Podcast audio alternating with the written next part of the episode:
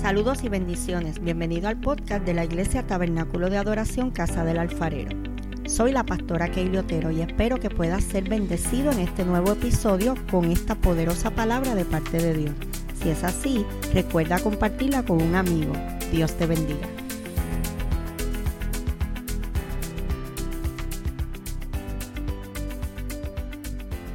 Aleluya. Y voy a predicar bajo el tema el proceso que te catapulta. Aleluya. Amén. El proceso que te catapulta. Todos los que llegamos a los pies de Cristo, ¿verdad? A los pies del Maestro, y le aceptamos al Señor como nuestro Salvador, esperamos cosas gloriosas en Él. Amén. Y no es ninguna mentira. Porque la palabra establece, ¿verdad? Que la gloria postrera de esta casa será mayor que la primera. La palabra establece que aunque tu primer estado sea pequeño, el postrer estado será más grande, ¿verdad? Dios comparte esa gloria con nosotros. O sea que no hay ninguno, no hay nada de malo ni de mentira que nosotros vengamos a los pies del Señor y esperemos gloria. Aleluya. Entonces yo quiero comenzar definiendo lo que significa la palabra catapultar. Que significa dar un fuerte impulso social a alguien o hacerlo ascender socialmente de forma muy rápida. Y fíjate que eso es precisamente lo que Dios anhela hacer con usted y conmigo. Dios quiere acelerarte. Dios quiere que tú puedas ver con tus propios ojos el cumplimiento del destino profético que Él habló sobre ti. Amén. Pero sabes? Que para que eso suceda necesita procesarnos. Para que nosotros podamos ver esa gloria que Él tiene para nosotros, Él necesita procesarnos. ¿Por qué? Porque Él no puede depositar demasiada gloria en un vaso que esté sucio. Porque Él, aleluya, no puede echar vino nuevo en odres que son viejos. ¿Usted me entiende? O sea, esto no se trata de que Dios no me ama, Dios me ama tal y como yo soy. Dios me acepta tal y como yo llegué. El problema es que si tú quieres que Dios te use, Él no puede dejarte como tú llegaste. Yo, yo lo tengo que volver a repetir. No se trata de que Dios no me ama, no se trata de que Dios no me acepta, Él te acepta. Pero como te ama tanto, Él no está complacido en que te quedes de la misma forma. Él quiere que tú subas de gloria en gloria. Por eso es que segunda de Corintios 4, 7 dice que tenemos este tesoro en vasos de barro para que la excelencia del poder sea de Dios y no de nosotros. Pero ¿qué ocurre? Que para que ese poder se exhiba en nosotros, tenemos que ser perseguidos. Tenemos que ser atribulados, tenemos que ser procesados, amén.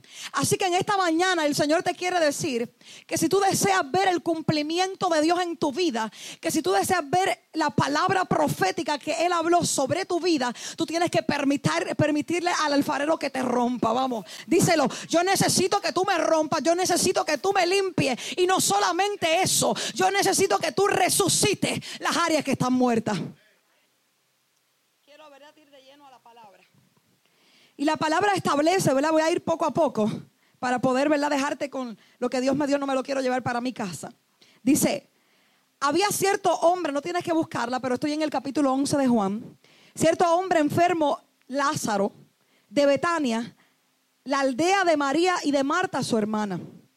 María, cuyo hermano Lázaro estaba enfermo, era la que había ungido al Señor con perfume. Mm y enjugado los pies con sus cabellos. No pierda este detalle de perspectiva porque ahorita lo vamos a tocar. Enviaron las hermanas a decirle, señores, he aquí el que quieres está enfermo. Al oírlo Jesús dijo, esta enfermedad no es para muerte, sino para la gloria de Dios, para que el Hijo de Dios sea glorificado por ella. Y Jesús amaba a Marta, a su hermana y a Lázaro. Pero cuando oye que está enfermo, se demoró aún dos días en el lugar donde estaba. Voy a detenerme ahí. Y yo quiero, ¿verdad?, comenzar diciéndote que la palabra establece que Lázaro estaba enfermo. Él estaba pasando por un proceso de enfermedad. Pero no es cualquier enfermedad, es una enfermedad que lo único en lo cual se está pensando es muerte. Y entonces usted y yo sabemos que a ninguno de nosotros nos gusta enfermarnos, ¿verdad? Porque a mí no me gusta. Yo soy eléctrica, yo no puedo estar acostada en una cama, no puedo, de verdad que no puedo. A nadie le gusta estar enfermo, a nadie le gusta ser procesado. Sin embargo, yo quiero que tú entiendas que Dios quiere cambiar tu mentalidad hoy. ¿Por qué? Porque en todo momento nosotros hemos visto la prueba como una maldición. En todo momento nosotros hemos visto la prueba como algo de lo cual tenemos que ser librados, como algo que es de lo peor. Pero yo quiero decirte hoy de parte del Señor eh, que la prueba no es una maldición, sino que es una oportunidad para tú subir a una nueva dimensión. Aleluya. ¿Por qué? Bueno, es que la palabra establece en Santiago capítulo 1, versículo 2, tened por sumo gozo cuando os halléis en diversas pruebas, sabiendo que la prueba de vuestra fe produce paciencia, pero tenga la paciencia su obra completa para ser perfectos y cabales sin que os falte cosa alguna. Yo quiero decirte una cosa, me llama la atención porque Santiago, inspirado por el Espíritu Santo, dice, yo quiero que tú entiendas que cuando tú estés pasando por un proceso, por una prueba, yo quiero que tú experimentes gozo. Lo que me llama la atención es que el gozo es un fruto del Espíritu, o debí decir, escucha, el, el, gozo no es un fruto del Espíritu, el fruto del Espíritu es el amor. La palabra no dice más los frutos, la palabra dice más el fruto del Espíritu es amor, gozo, paz, paciencia, benignidad, fe, templanza, mansedumbre, ¿verdad? Significa que cuando el amor comienza a desarrollarse, a desarrollarse dentro de mí, comienza también a desarrollarse, mientras el amor comienza a crecer, comienza a desarrollarse el gozo. La palabra establece que Dios es amor. Significa que no, no se describe a Dios como que Él da amor o como que Él tiene amor. Significa que su esencia es amor. Por lo tanto, la palabra me está diciendo que si yo tengo gozo es porque primeramente se desarrolló el amor. Significa que el gozo que yo voy a tener en mi prueba se trata de la cantidad de Dios que yo tenga en mi vida. Ah, tú, me estás entendiendo. El gozo comienza a ser experimentado a medida de que Dios comienza a entrarse. Yo menguo y Él comienza a crecer. El problema es que nos encantan los dones. Ay, el problema es que nos encantan que Dios se manifieste, pero no queremos entregar el carácter. Ay, yo vengo a hablar con un pueblo que quiere ser íntegro, que quiere ser íntimo, que no se trata de que alguien me vea. Ay, acuatarabasoa, sino que Dios me ve. Aleluya. Significa entonces que yo comienzo a gozarme en la prueba. Dios está esperando que yo me goce en la prueba y esto comienza a suceder cuando Dios comienza a crecer dentro de mí, cuando yo comienzo a menguar, pero Él comienza a crecer. Y cuando yo entiendo esto, me doy cuenta que el proceso solamente viene a aumentar la gloria, que el proceso solamente viene a que yo me parezca a Él. Estoy pasando por un proceso, pero Dios quiere cambiar mi mentalidad hoy a que no lo vea como una maldición, sino como una oportunidad de crecimiento. ¿Sabe? Ninguno de nosotros, porque seamos cristianos o porque amamos a Dios, somos exhibidos de pasar por la prueba. Lo voy a volver a repetir. El hecho de que usted ame a Dios, de que lleve toda su vida en, en el Evangelio, no le exime de que usted tenga que ser procesado. La palabra dice que Dios, Jesús amaba a Lázaro, pero Él no cambió el panorama. Él lo amaba, no lo digo yo, lo dice ahí. Y Jesús amaba a quien? A María, a Marta y a Lázaro, su hermano. O sea, el que tú ames a Dios o el que yo ame a Dios y le sirvamos no nos exime de que tengamos que ser que procesados. Entonces las hermanas, María y Marta, me gusta porque tenían una confianza muy fuerte en el Jesús y estaban llamándole porque ellas sabían que si Jesús estaba en aquel lugar, algo podía suceder no importando el panorama. Oh, pero cuando Jesús recibe el mensaje, algo me llama la atención. ¿Sabes por qué? Porque Jesús era visionario. ¿Cuántos lo saben? Usted y yo tenemos que ser visionarios. ¿Por qué yo digo que él era visionario? Porque Jesús sabía desde el principio de que Lázaro iba a morir. Jesús sabía desde un principio, por eso él expresa las palabras que expresa. Sin embargo, él también sabía que la muerte no era el estado final de Lázaro. Ay, alguien tiene que entender. Él era un hombre visionario, él veía más allá, pero él sabía que la finalidad de Lázaro no era quedarse en un sepulcro, era estar investido de poder y de gloria. Oh, aleluya. La culminación será la gloria de Dios, la manifestación de poder amor y sabiduría de Dios para que los hombres puedan ver y proclamar sus virtudes. ¿Sabes qué? A veces nosotros, dije nosotros, me estoy incluyendo, le pedimos al Señor muchas cosas. Ay, úsame, Señor. Ay, Señor, hazme como tú. Yo quiero ser como tú. Dame un ministerio poderoso, Señor. Oh, yo quiero ver tu gloria manifestada. Pero yo quiero que tú entiendas una cosa. Jamás tú vas a poder ver la manifestación del poder del Señor si tú no mueres a tus pasiones, si tú no mueres a tus deseos, si tú no mueres a tu carácter, si tú no mueres porque es para yo poder tener vida, alguien tiene que morirse. Yo lo voy a volver a repetir. Alguien tiene que decir hoy, yo me voy a morir porque porque cuando yo me muero, entonces la vida de Cristo comienza a ser manifestada en mí. Oh, aleluya. En el caso de Lázaro, él tuvo que morir físicamente para que se pudiera ver la manifestación de la gloria. ¿Por qué? Porque ¿qué es más poderoso? ¿Sanar a un enfermo o resucitar a un muerto? Entonces él tuvo que morirse físicamente para la manifestación del poder de su vida. Pero ¿qué ocurre? Dios está esperando que usted y yo nos muramos para él poder manifestar su gloria. ¿Sabes por qué? Porque en muchas ocasiones nosotros hemos sido egoístas. El don que Dios te dio a ti, la gloria que tú cargas no es para que te la quedes contigo, es para que tú la puedas exhibir, es para que otras personas puedan decir grandes cosas Dios ha hecho con ese hombre de Dios, con esa mujer de Dios. Y si Dios lo hizo con él, Él lo puede hacer conmigo. Entonces a veces somos egoístas pensando que la gloria es para mí, no, la gloria es para ser exhibida. Entonces, él tuvo que morir, ¿por qué? Porque Dios tenía que aumentar la fe de sus discípulos, la fe de su familia y la fe de las personas que estaban allí, que todavía Jesús podía sanar. Dale un aplauso al Señor.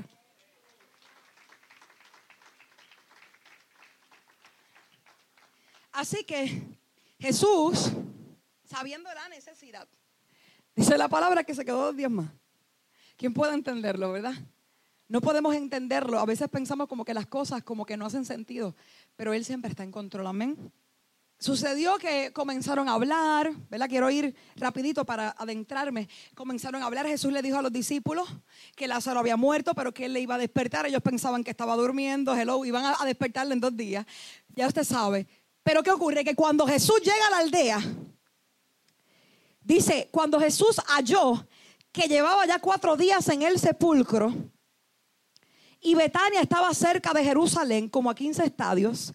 Y muchos de los judíos habían acudido a Marta y María para consolarlas por el hermano. Así que cuando Marta oyó, oyó Jesús viene, salió a su encuentro. Pero María permanecía sentada en la casa. Entonces Marta dijo a Jesús, Señor, si hubieras estado aquí, mi hermano no habría muerto. Pero yo sé que aún ahora todo lo que pidas a Dios, Dios te lo dará. Jesús le dice, tu hermano resucitará. Marta le dice, sé que resucitará en la resurrección en el último día. Jesús le dijo, yo soy la resurrección y la vida. El que cree en mí, aunque muera, vivirá. Y todo el que vive y cree en mí, de ningún modo morirá eternamente. ¿Crees esto? Le dijo, sí, Señor. Yo he creído que tú eres el Cristo, el Hijo de Dios el que viene al mundo. Marta se acerca a Jesús, ¿verdad? Y le dice unas palabras que realmente no son de reclamo, porque porque estaba hablando de una mujer que estaba profundamente dolida, una mujer que estaba profundamente, ¿verdad? lastimada, pasando por un duelo. O sea que no son unas palabras de reclamo. Ellas creían que él tenía el poder de intervenir y hacer algo. Y le dice, Jesús, si tú hubieses estado aquí, mi hermano no hubiese muerto, pero yo sé que todo lo que tú pidas al Padre, aleluya, Él te lo da. O sea, Él no hace excepción de persona. Y me llama la atención porque Marta, escucha bien porque quiero dar un, un punto muy importante que me confrontó mi vida. Marta le dijo, mas yo sé que todo lo que tú le pidas al Padre, él te lo va a dar. O sea, no es cualquier cosa lo que le está diciendo Marta. Ella está hablando una palabra de fe. Ella está hablando como que ella sabe que Él tiene el poder y la autoridad de resucitar a su hermano, aun cuando Él está muerto. ¿Por qué? Porque yo me imagino que de alguna manera cuando ellas le hicieron hacer llegar a Jesús el mensaje de que su hermano estaba enfermo, cuando Jesús les dijo, dile a Marta y a María que esa enfermedad no es para muerte, sino para la gloria de Dios, yo me imagino que eso como que estaba retumbando en el corazón y en el alma de Marta y María, o que yo creo que Él tiene la capacidad de resucitar, pero ¿sabes qué? Escucha. A pesar de que ella habló con fe y declaró, había una situación en su corazón y es que las emociones, el dolor, la desesperanza, la falta de fe pudo más que la declaración de fe que ella había hablado. Jesús le está diciendo, o sea, tú me estás diciendo a mí que tú quieres que yo resucite a Lázaro y yo te estoy diciendo de que yo lo voy a hacer. Pero ¿qué ocurre? La situación emocional de esta mujer provocó, ay, que lo que estaba ella declarando y estaba a punto de desatarse, ella dudara. Y Jesús le dice, no, Marta, yo soy la resurrección y la vida. O sea, no se trata solamente de, lo escatológico, porque ella se puso hasta escatológica. Se trata de que el que está conmigo, el que se encuentra conmigo, vamos, el que entiende de que está muerto, yo tengo el poder. No solamente en mí hay la resurrección y la vida, yo soy la resurrección y la vida. Y el que cree en mí, aunque esté muerto, vivirá. Ella le dijo que creía. Pero de momento, María le dice las mismas palabras y yo quiero rapidito leerlo porque quiero entrar a lo que te dijo. Dice, dicho esto fue y llamó a su hermana María diciéndole en secreto, el maestro está aquí y te llama. Cuando ella, ella lo oyó, se levantó de prisa y fue a él. Pues Jesús todavía no había llegado a la aldea, sino que estaba aún en el lugar donde Marta lo encontró. Entonces los judíos que estaban en la casa con ella y la consolaban. Cuando vieron que María se levantó de prisa y salió, la siguieron porque pensaron que iba al sepulcro a llorar. Cuando María llegó a donde estaba Jesús, al verla cayó a? A sus pies. Y le dijo, Señor, si hubieras estado aquí, mi hermano no habría muerto. Al verla llorando, y a los judíos que habían llegado con ella también llorando, Jesús se conmovió en el espíritu y se turbó en sí mismo y dijo, ¿dónde lo habéis puesto? Le dicen, Señor, ven y ve. Jesús lloró. Decían entonces los judíos, mirad cuánto lo amaba. Pero algunos de ellos dijeron, no podía este que restauró los ojos al ciego hacer también que este no muriera. Atiéndeme un momentito. ¿Cuántos saben que Jesús no tiene favorito. Él no hace excepción de personas. Él no ama a nadie más que a otro. Usted no puede hacer nada ni dejar de hacer algo que provoque que Él le deje de amar o le ame más, porque Él le ama profundamente. Él no hace excepción de personas. Pero hay algo que me llama la atención. Él no ama a nadie más que a otro, pero hay una diferencia entre los comunes y los íntimos. Hay una diferencia entre los comunes y los íntimos. Fíjate que María viene donde Jesús y le dice las mismas palabras. Señor, si tú hubieses estado aquí, mi hermano no hubiese muerto. O sea, no hay ningún problema con esto. Porque le dije ahorita que se trata de un corazón que está profundamente lastimado porque está en duelo. Lo que me llama la atención es la reacción de Jesús escuchando las mismas palabras pero de otra persona.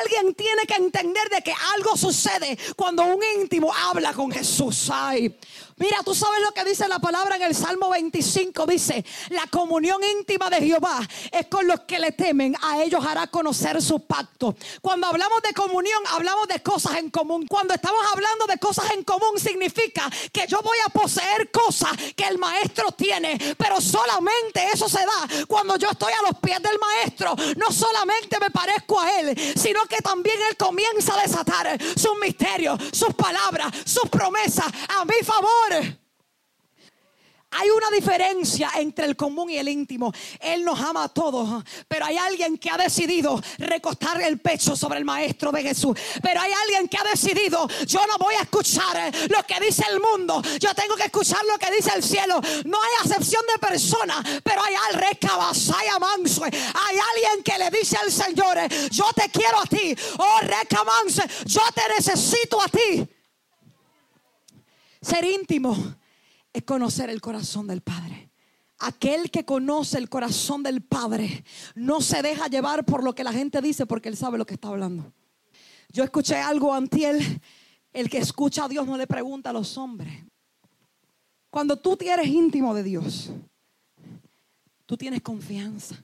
Cuando tú hablas con tu esposa, con tu esposo, tú tienes confianza, ¿verdad? Tú puedes decirle cualquier cosa, tú puedes hacer, tú puedes ser tú completamente. Pues eso es lo que ocurre cuando las personas son íntimas. Y me llama la atención porque la palabra establece que, Jesús amaba a Lázaro, a Marta y a María, pero había una diferencia cuando una persona es íntima. ¿Y sabes qué? Yo te lo quiero demostrar rapidito. En el Evangelio según San Lucas, no tienes que buscarlo. Mira lo que dice Lucas capítulo 10, versículos del 38 al 42. Mientras ellos iban de camino, entró en cierta aldea y una mujer de nombre Marta lo hospedó.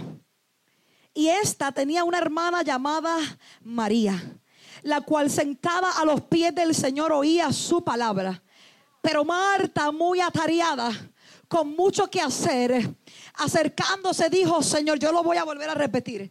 Pero Marta, muy atareada, hay algunos, hay algunas eh, versiones que dicen muy afanada. Eh, con mucho que hacer, se acercó y dijo al Señor, no te importa que mi hermana me deje sola para servir, dile pues que me ayude. Pero el Señor respondiendo le dijo, Marta, Marta, afanada y turbada estás por muchas cosas, pero solo una es necesaria.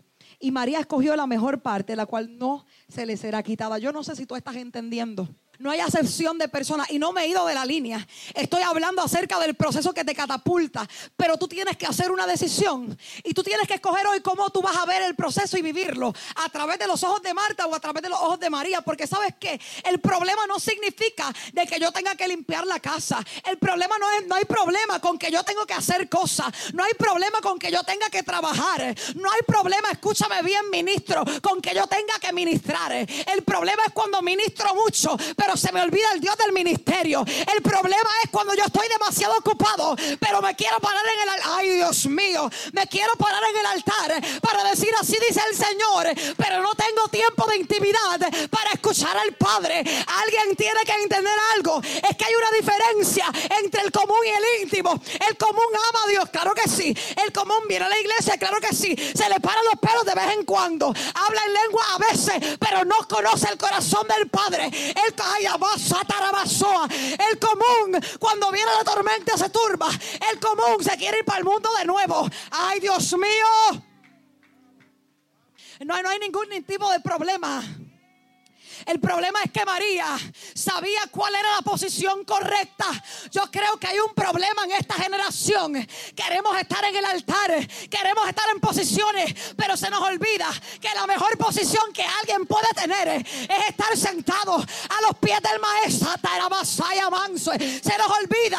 Oh, yo quiero micrófono. Yo quiero ir para las naciones. Pero para que tú quieras ir para las naciones, dime si no tienes la autoridad para poder desistir los diablos, demonios que operan en este, ¿cómo vas a ir a otra nación en los cuales hay otra jerarquía? ¿Alguien me está entendiendo? Yo quiero que me unjan como profeta, ah, evangelista. Yo quiero que me unjan como esto, como lo otro. ¿Usted sabía algo? La unción es más allá que un aceitito. La unción hace que el mundo espiritual te conozca. Cuando a ti te ungen, sí, claro que sí. Subes de un nuevo nivel. Pero también las batallas suben de nivel. La jerarquía de demonios, sí lo dije. Porque hay gente que no cree en el diablo. Yo no le doy honor al diablo. Pero yo no puedo ignorar las maquinaciones de él. Porque la palabra establece que me pueden ganar ventaja. La pelea con los demonios sube.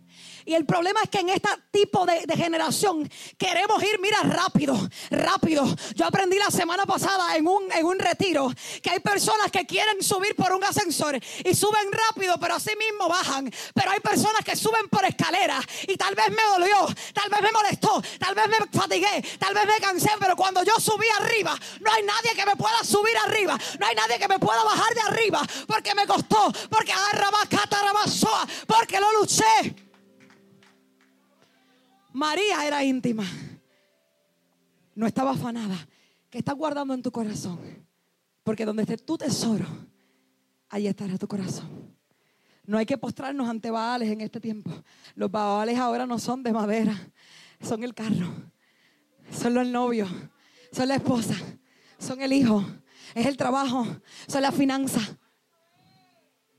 Esos son los Baales de esta generación. Pero yo creo que en esta casa tabernáculo de adoración, Cristo el alfarero, yo creo que todavía hay un remanente que no ha doblegado sus rodillas ante Baal. Yo creo que cuando Elías se turbó el profeta y le decía que me están buscando para matarme, pero ciertamente el Dios que todo lo ve, ciertamente el Dios que lo escudriña le dijo, Elías, bájale dos, bájale al guille, porque todavía hay un remanente, todavía hay siete mil rodillas que no han doblegado ante Baal. Hay una gran diferencia entre un común y un íntimo. Escucha. Así que María se fue a los pies del maestro, como solía hacer. ¿Por qué? Porque la intimidad provoca que se salga hacia afuera lo que hay dentro de tu corazón. Entonces la intimidad provoca que en el momento de la prueba, ¿qué tú vas a hacer? O te turbas o te vas a los pies del maestro, que tú sabes que es el único lugar donde hay respuesta. Entonces María le dijo a Jesús las mismas palabras. Le dijo, si tú hubieses estado aquí, mi hermano no hubiese muerto, pero ella fue a donde ella se inclinó. Pero tú sabes lo que me llama la atención, por favor, escúchame con atención. Jesús no hizo excepción de persona y amó a Marta. Y le dio palabra de esperanza. ¿Qué más? Le dijo, yo lo voy a resucitar tranquila. Pero me llama la atención la reacción que tiene Jesús. Ay, la reacción que tiene Jesús con María. Jesús profundamente conmovido. ¿Habrá alguien aquí que cuando llore delante de la presencia del Señor provoque que Dios también llore? Ay. Habrá alguien aquí que tal vez está, se siente que está derribado porque destruido no estamos. Y se postra a los pies del maestro y provoca que Jesús diga, espérate que ahí está la pastora Kaylee. Yo voy a ir a buscar dónde es que está el problema para sacarlo. Espérate, que aquí está el pastor Xavier. ¿Dónde es que está el problema? Yo me voy a levantar a sacarlo. Alguien está entendiendo. Hay una diferencia entre el común y el íntimo. Todos estamos en el proceso, pero hay gente que provoca que Jesús se mueva. Hay gente que provoca que Dios se levante del trono. Hay gente que provoca que, yo, que Dios llore juntamente con ellos. Y Jesús le dijo, ¿Dónde está? ¿Dónde le pusieron?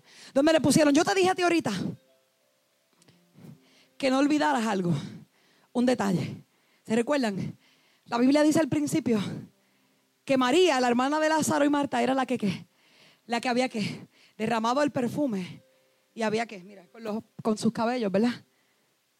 esto es poderoso. Se dice, cuenta la historia, que los perfumes como el que ella eh, derramó, rompió, ¿verdad?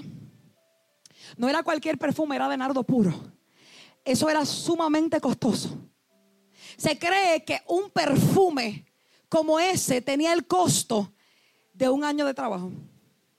Y se cree que dentro de la cultura, estos perfumes las mujeres lo utilizaban cuando se casaban. Cuando se iban a casar, rompían ese perfume para depositar ese perfume sobre su esposo. Y como las bodas duraban tanto tiempo, ese perfume estaba sobre el esposo y me parece que por 30 días, si no me equivoco, estaba vigente ese olor. O sea, esa mujer, ay, es imposible no quebrarse. Esa mujer renunció a su deseo de ser mujer. Esa mujer renunció a lo que más había atesorado porque la mayor parte, ¿verdad? Quizás todas no son iguales, pero las mujeres desde niñas siempre estamos pensando en que nos vamos a casar y que la boda y que qué sé yo, ¿verdad? Todas estamos así. O sea, ella renunció a su derecho de ser esposa. Porque todo lo que ella había ahorrado para comprar ese perfume, lo derramó a los pies del maestro. Para ungirle con su sepultura, en su sepultura. Entonces, la Biblia dice que nuestra adoración sube como olor fragante delante de Dios. ¿Quién tú eres? Marta, la que estás afanada en tu corazón, la que guarda situaciones en tu corazón. O tú eres María, la que también te turbas, pero sabes a ir al lugar correcto y sabes emanar que de ti salga un perfume que llegue a la presencia del Señor.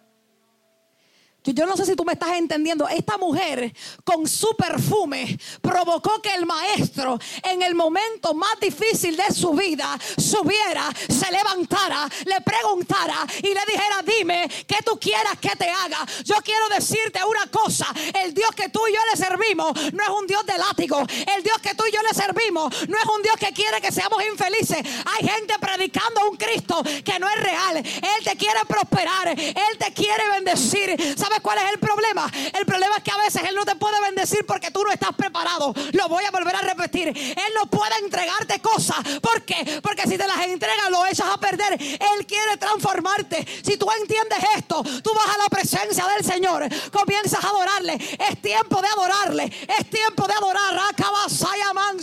Es tiempo de adorarle. Deberíamos pasar más tiempo adorándole. Entramos al cuarto de oración, Señor, gracias. Te pido por esto, aquello, lo otro. Una lista de peticiones, ¿de verdad? ¿Y qué te dijo Dios? Un monólogo con Dios. Esas son nuestras oraciones. Entonces él así, eh, eh, eh, tratando de hablar. Porque no lo dejamos hablar.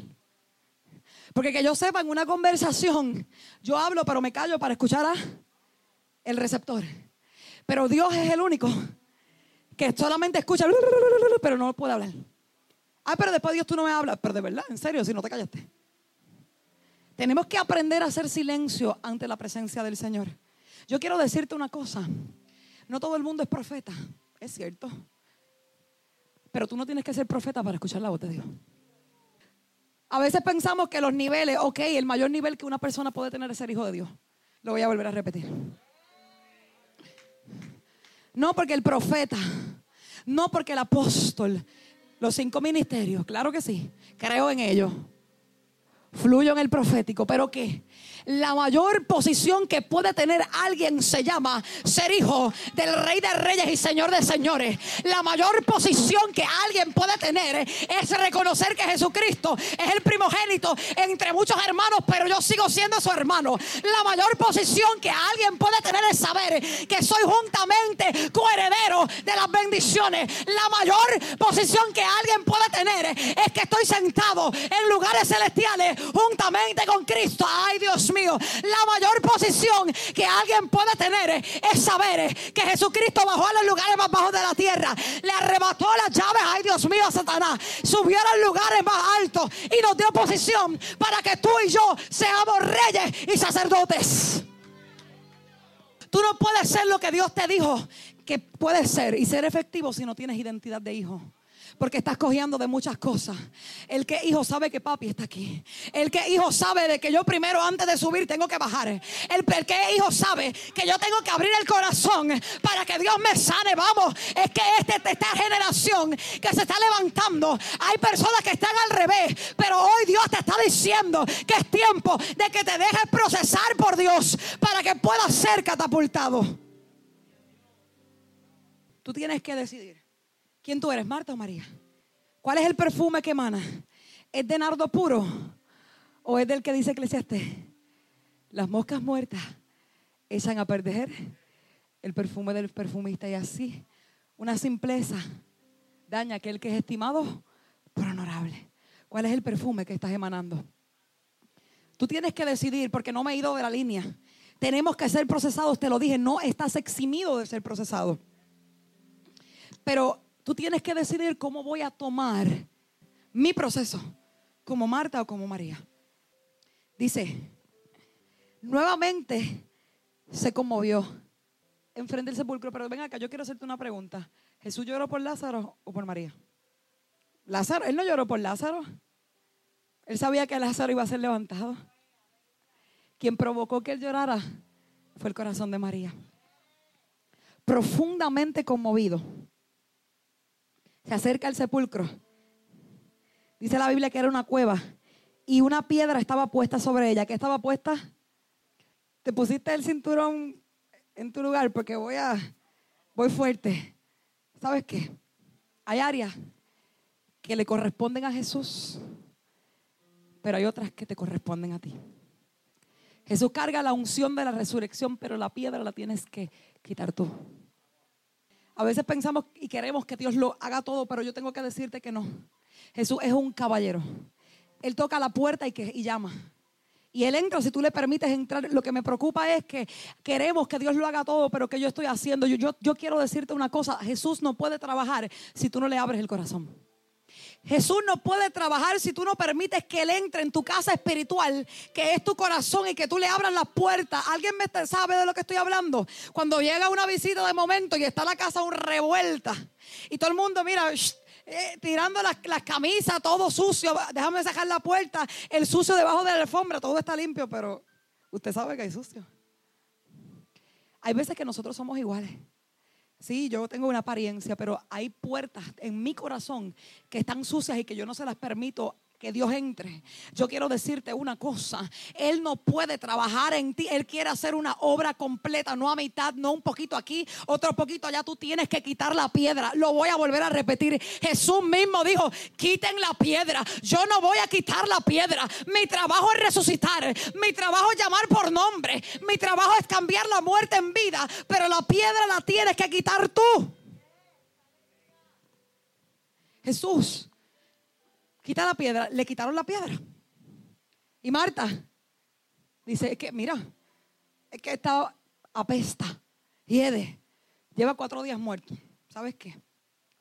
Había una tradición rabínica que decía que el cuerpo, que el alma del cuerpo del difunto estaba rondando cerca del cuerpo para ver si podía nuevamente colocarse. Pero ¿sabes qué ocurre? Que si en tres días, según la tradición, porque sabemos que el alma sube, ¿verdad? Este, si, en el tercer día no podía colocarse el alma en el cuerpo, tenía que irse al cuarto día porque el cuerpo entraba en descomposición. O sea, que el panorama del milagro estaba más fuerte porque tenía que, Jesús esperó específicamente cuatro días para decirle a la tradición rabínica, yo soy la resurrección y la vida.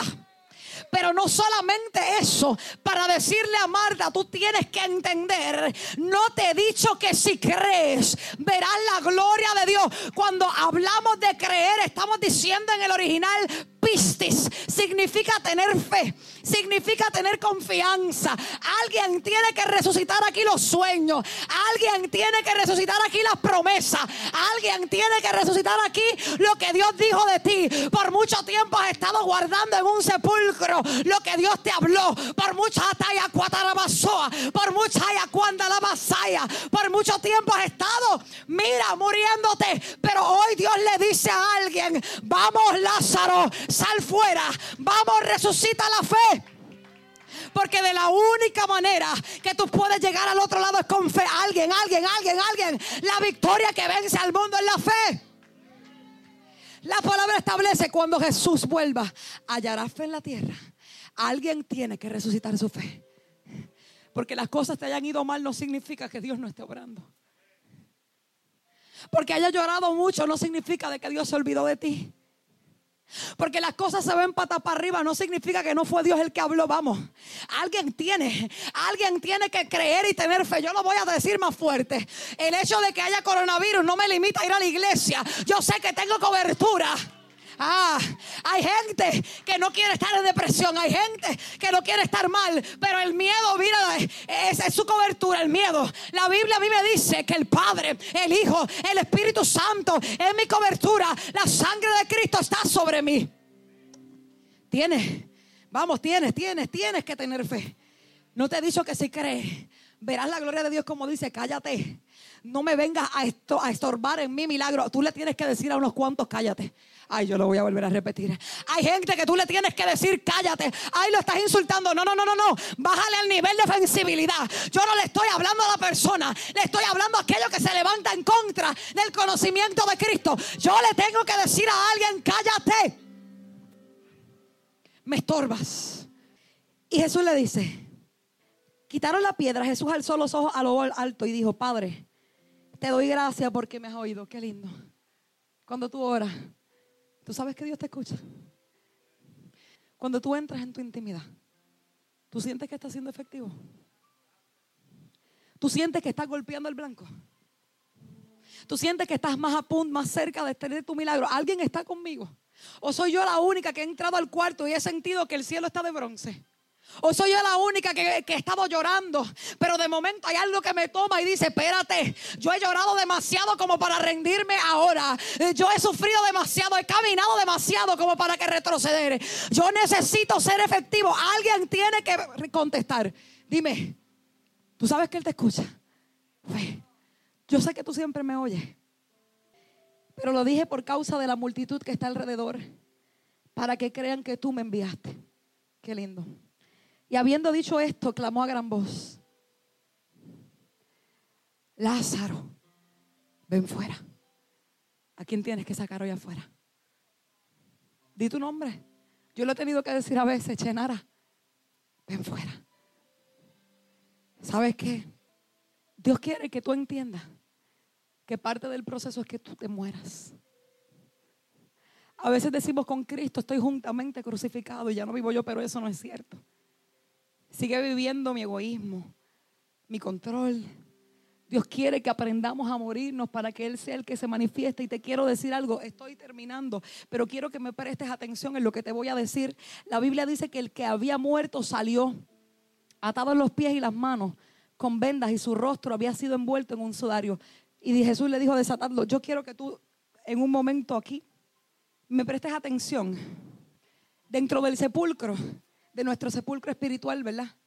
Que tenemos que decir sal fuera. Hay veces que pensamos que solamente hay pecados. Escúchame, iglesia. Y sí, hay pecados ocultos, claro que sí. Todos pecamos, por eso todos los días debemos reconciliarnos con Dios. Pero escúchame bien. Tampoco el hecho de que peque me va, a considerar que yo me sienta pecadora. No, yo tengo que declarar que yo soy un hijo de Dios y todos los días tengo que mejorar y buscar la manera de no caer en donde caí ayer. Pero escucha lo que te voy a decir.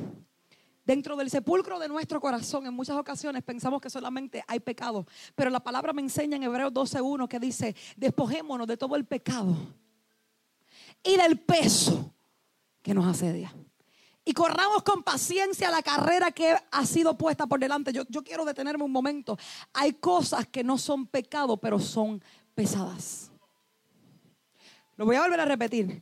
Hay cosas que no son pecado, pero no son pesadas. Yo no estoy pecando, pero tienes dentro de tu corazón guardadas unas cuantas telas de araña que no permiten que puedas avanzar en el proceso y que te puedas catapultar. Tal vez te estás preguntando por qué yo no me puedo acelerar, pero es que hace tiempo tienes una raíz de amargura.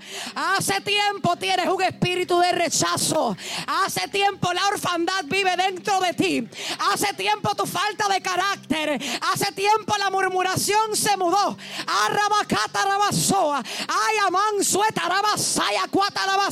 Dice Jehová, yo lo puedo ver todo. Hay cosas que no son pecado, pero son pesadas. Hay amargura en tu corazón. Usted me está entendiendo.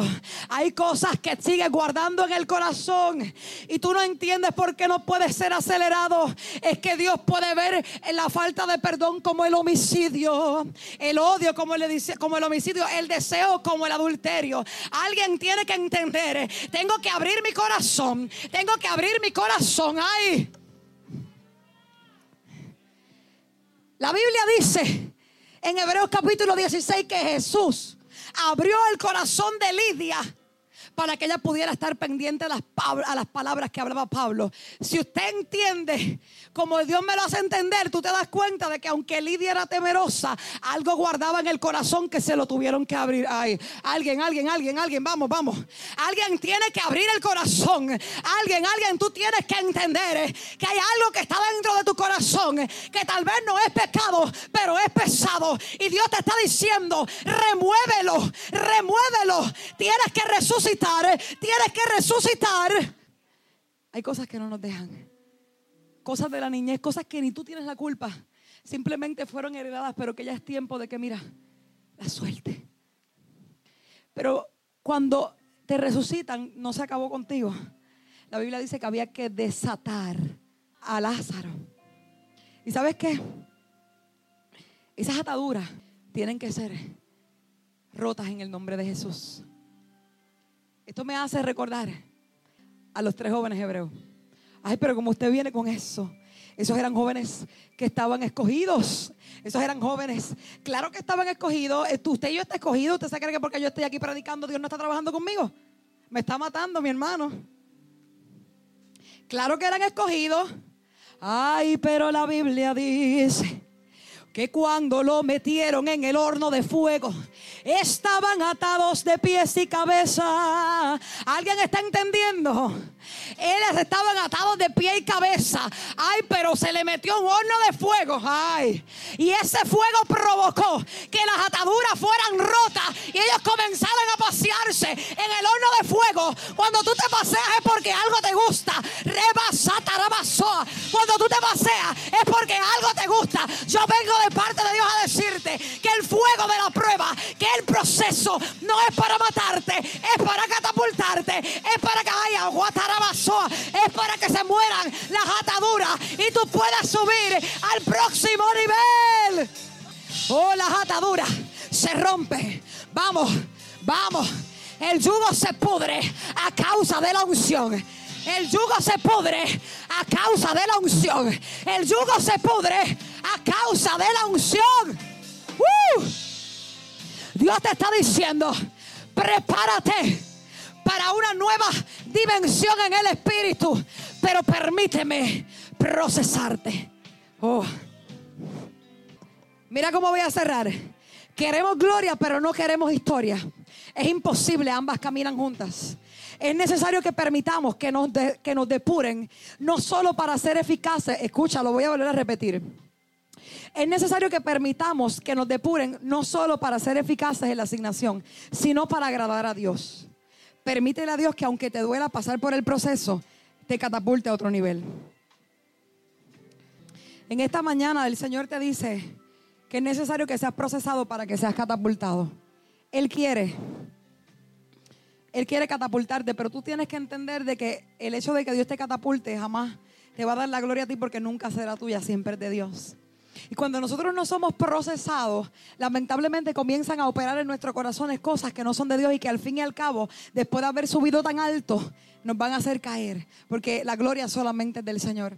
Así que en esta hora, en esta hermosa eh, ya tarde que el Señor nos regala, el Señor te dice, necesitas dejar de procesar para ser catapultado. Yo no sé si aquí hay alguien, ¿verdad?